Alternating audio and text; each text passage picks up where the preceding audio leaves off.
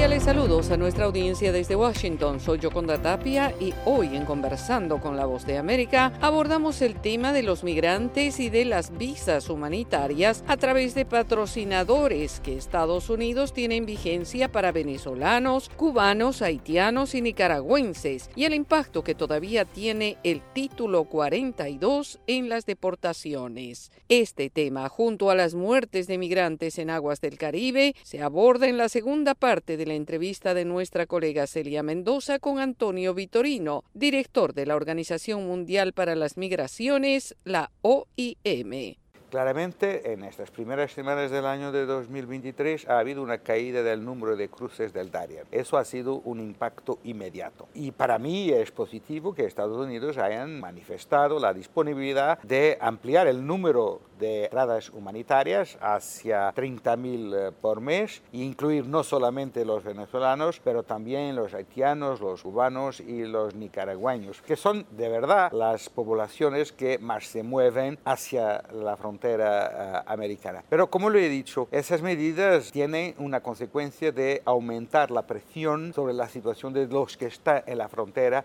y que no han pasado por el crivo del proceso que ha sido definido en Estados Unidos. Por eso nosotros en la frontera norte de México con la frontera sudamericana, lo que hacemos es asistencia humanitaria, pero también información. Es muy importante que la gente sepa cuáles son las reglas, qué oportunidades tienen y también apoyar el retorno voluntario para aquellos que están allá en condiciones humanas muy difíciles puedan retornar a sus países de origen y después tomar las decisiones que quieran tomar siguiendo el procedimiento que ha sido definido por el gobierno americano. ¿Y el título 42, eh, cómo lo ve la OIM y cómo lo analiza usted teniendo en cuenta que hay batallas legales, que también tiene una implicación directa en la posibilidad de que los migrantes puedan pedir asilo?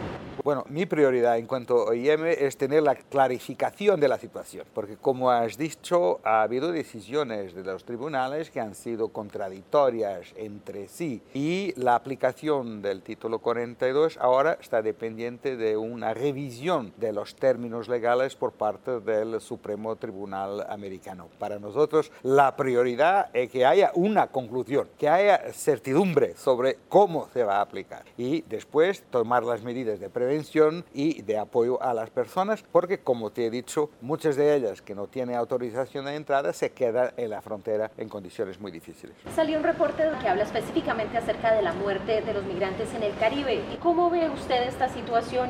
La movilidad marítima en el Caribe está creciendo también, además de la movilidad tradicional por tierra. Los números son impresionantes y te voy a decir con sinceridad, esto es con estadística muy por bajo. Es solo de lo que nosotros hemos podido verificar, pero tenemos la conciencia que en el mundo entero, cuando hablamos de muertes y de personas que disparecen, hay muchos que, de que no tenemos ni conocimiento. Lo que puede decir es que el año pasado ha muerto en el Caribe 321 personas que comparan con 188 en el año precedente, en el año de 2021. Pero más impresionante es que 51% de las muertes, las personas no han podido ser identificadas. No sabemos quién son.